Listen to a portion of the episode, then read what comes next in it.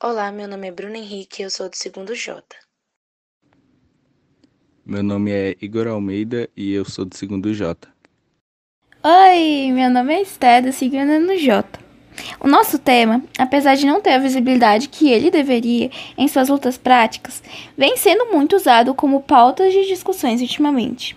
O nosso objetivo é mostrar para vocês que estão escutando o porquê essas lutas deveriam sim ter mais apoio e reconhecimento da parte de todos, dos que fazem parte do grupo prejudicado e do que estão de fora dele. A matéria, onde as cientistas não têm vez, disponível na revista Pesquisa FAPESP, relata o quão pouco as mulheres e meninas são incentivadas a estudar e fazer parte de trabalhos nas áreas da ciência, tecnologia, engenharia e matemática, que são chamadas de STEAM em inglês. Mesmo esse problema sendo muito visível e nocivo hoje em dia, antigamente as coisas eram bem mais complicadas para as mulheres dessa área, então podemos concluir que estamos passando por um lento, mas constante processo de inclusão e evolução. No livro Cracking the Code, 74% das mulheres se interessam por STEAM, mas nem todas chegam a se tornar pesquisadoras, deixando suas carreiras antes mesmo de chegarem a ingressar nos estudos dessa matéria. O livro foi publicado em 2017 e tem como objetivo mostrar o processo de entrevistas que as mulheres passam para se tornarem programadoras em empresas grandes como Google, Facebook e Microsoft. O documento propõe algumas perguntas importantes. Qual é a situação geral das meninas na educação STEAM? Quais são as barreiras? Qual o papel da socialização nessas tendências? Em que medida as meninas e mulheres internalizam estereótipos negativos? Essas perguntas chegam a ser irônicas e as respostas delas mais ainda, levando em conta que inicialmente a computação era uma área ocupada por mulheres, sendo elas as criadoras de diversas tecnologias e linguagens de programação. Uma prova disso é que por volta dos anos 70, a primeira turma de ciências da computação do IME de São Paulo era formada por 14 mulheres e apenas 6 homens, ou seja, 70% da turma era composta de mulheres. Nessa época, o computador era uma grande máquina de realizar cálculos e processamento de dados, atividades associadas a uma função de secretariado. Como ninguém tinha computador em casa, o processo de computação tinha mais a ver com matemática, e o curso de matemática tinha mais meninas do que o de computação o que explica a grande quantidade de mulheres nessa área. Mais tarde, o número de alunas e profissionais mulheres começou a diminuir nos anos 80, com uma grande inversão nos gêneros da área de tecnologia no mundo todo.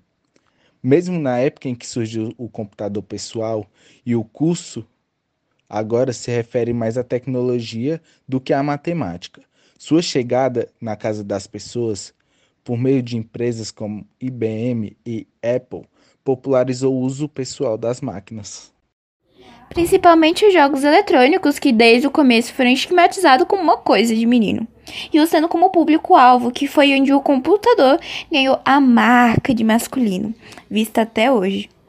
Mas mesmo com esse estigma tão forte, muitas mulheres ainda pensam em estudar e seguir a carreira nessas áreas e, segundo a revista Pesquisa FAPESP, sua maioria nas universidades, mas a atuação delas nessa área ainda é muito iniciante e pequena, que, por conta da resistência, diminui drasticamente conforme os níveis de ensino ficam mais altos. Podemos ver que é destacado em um relatório da ONU que as meninas começam a perder o interesse nessas áreas desde a escola. Entre alguns dos fatores que podem levar a essas resistências, podemos citar o medo, a timidez, a insegurança, motivados por um ambiente sem representatividade, coberto por homens, além de comentários negativos e violentos da parte deles. Para a gente comprovar isso, podemos usar como exemplo a experiência de alguém do nosso dia a dia. A professora Juliana Kelly, de Química, que nos contou que um baixo número de mulheres participou dos cursos e menos ainda chegaram a se formar, o que, segundo ela, aconteceu por falta de incentivo das mulheres nas áreas da ciência e matemática, presente desde o começo da escolarização básica. Outra principal causa é a esmagadora subestimação durante o trabalho, e também é importante destacar a quantidade absurda de mulheres que sofrem assédio físico e verbal. Mesmo as mulheres que conseguem terminar os estudos e começar a trabalhar devidamente ainda passam por dificuldades e obstáculos.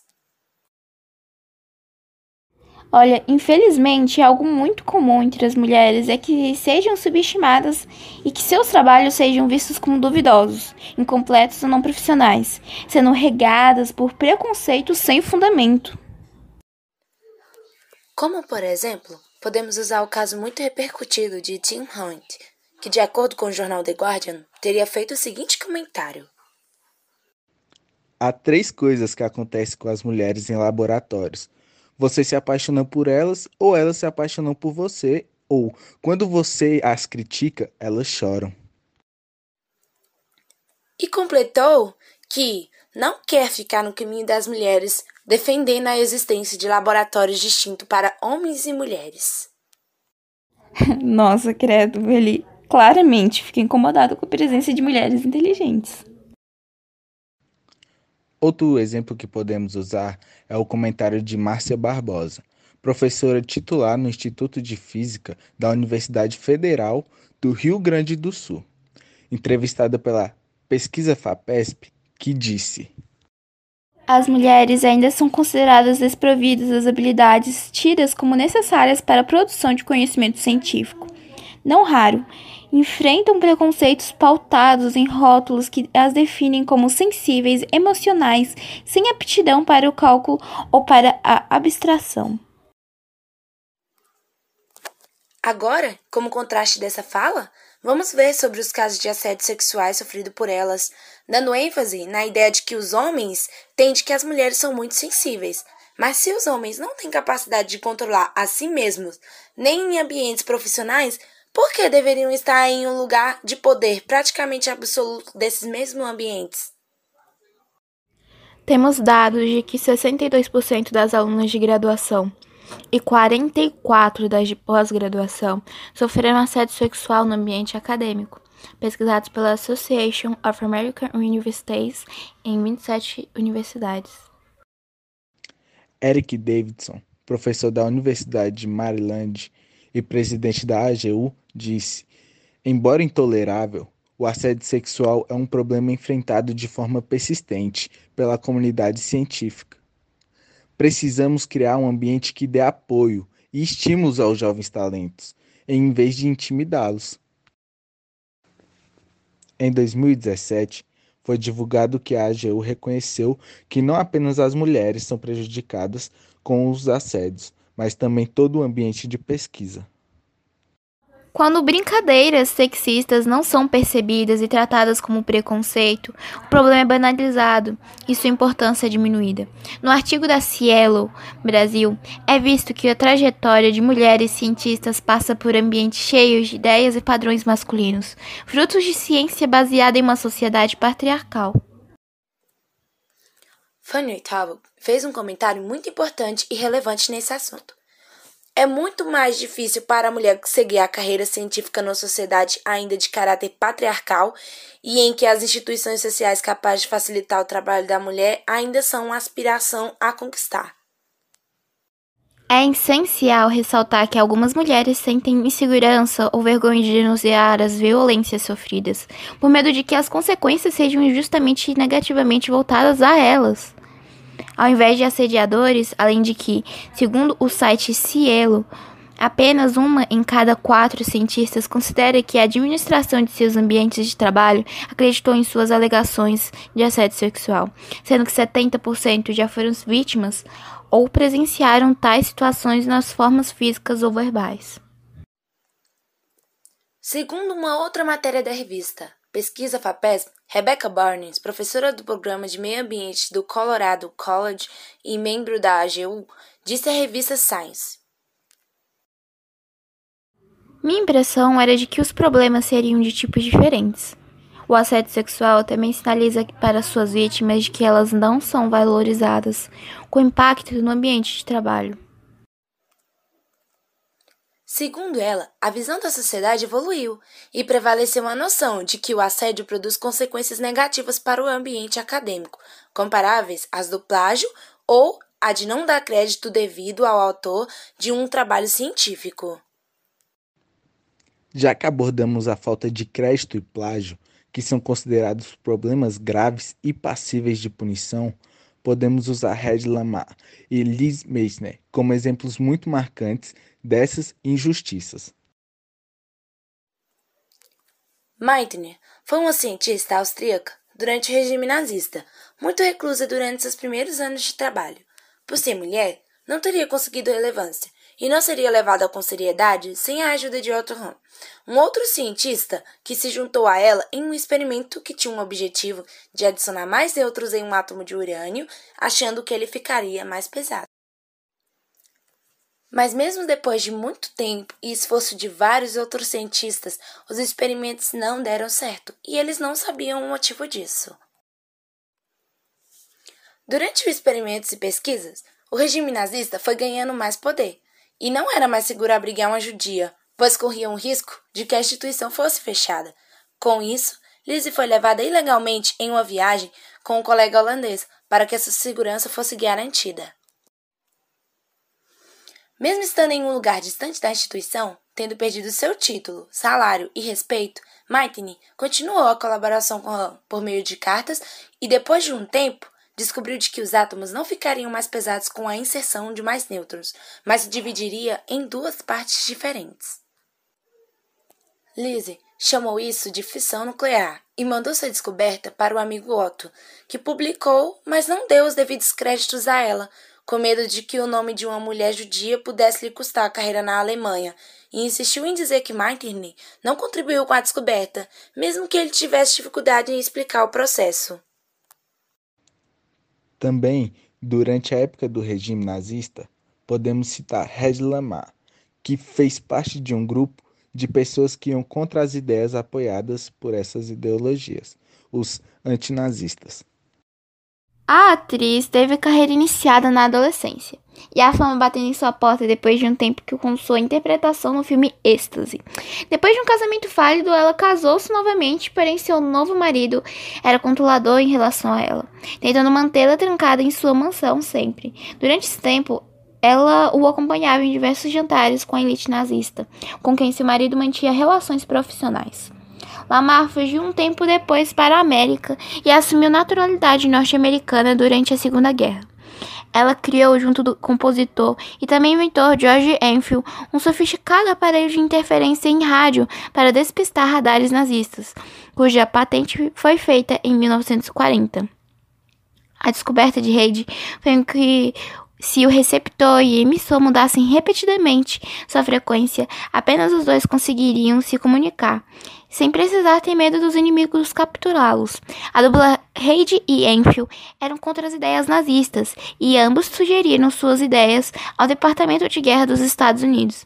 Porém, eles recusaram, pois alegaram ser muito difícil de executar essa ideia. A ideia foi arquivada durante algum tempo até o aparelho criado por Lamar ser usado pelas tropas militares dos Estados Unidos na Cuba em 1962. E mesmo assim, a ideia ficou desconhecida até 1997, quando a fundação premiou Head pela sua contribuição. Mesmo sendo considerada a mãe do Wi-Fi, Head não obteve nenhum ganho, além de uma menção honrosa do governo dos Estados Unidos pela sua contribuição tecnológica. Falamos sobre as diversas dificuldades que as mulheres precisam se submeter para que possam estudar ou trabalhar nessas áreas, o que as fazem chegar a desistir em alguns casos. Mas, como foi citado no começo do podcast, apesar de lento, estamos passando por um contínuo processo em caminho à melhora. Com conscientização e uma maior atenção dada a esse problema, podemos ver o desenvolvimento de alguns programas com o objetivo de incluir e incentivar mulheres à área de STEM. Como exemplo, também podemos citar a campanha Shows Science do Canadá, um plano desenvolvido com o mesmo objetivo. Além de programas como Guildhall Code, Engineer Guild, Guildcon Code e Indian Guild Code, todos mencionados pela revista Pesquisa FAPESP. Agora aqui no Brasil, temos dois importantes projetos. Um dos mais conhecidos é o chamado Meninas na Ciência, do Instituto de Física da Universidade Federal do Rio Grande do Sul, criado em 2013, visando incentivar mulheres a ingressarem em cursos de ciências exatas, além de motivar as mulheres que já seguem a carreira a persistirem nesse caminho. Desde o início, já foram realizadas palestras para pelo menos 2 mil professores de diferentes estados brasileiros. Como consequência desse trabalho importante, temos os dados de que mais de 500 meninas visitaram as dependências da universidade e aproximadamente 50 alunos da universidade já trabalharam no projeto. Outro projeto brasileiro é o da instituição Fiocruz Pernambuco, que elaborou um seminário onde 12 garotas adolescentes, vindas de escolas públicas, estagiaram por 30 dias em variados laboratórios da Fiocruz. O documento chamado de Verão das Meninas na Fiocruz é uma parceria da Fiocruz com o Observatório Feminista do Nordeste. O projeto acabou no Dia Internacional das Mulheres e Meninas na Ciência, juntando aproximadamente 80 pessoas no auditório da Fundação, onde seria discutido e construído formas de superação de desigualdades raciais e de gêneros. Por fim, quem estuda tem em suas mãos o poder de transformar não só a própria vida, como também das pessoas que lhe cercam. Não deixem que todo esse poder seja abatido por barreiras de gênero. Ainda existem muitos pontos para serem debatidos sobre esse assunto e, principalmente, muitas barreiras a serem quebradas. Não podemos deixar que essas discussões sejam ofuscadas e esquecidas. Precisamos garantir que mulheres possam ocupar cada vez mais lugares de valores como os da STEM. É isso por hoje. Tchau e obrigado pela atenção.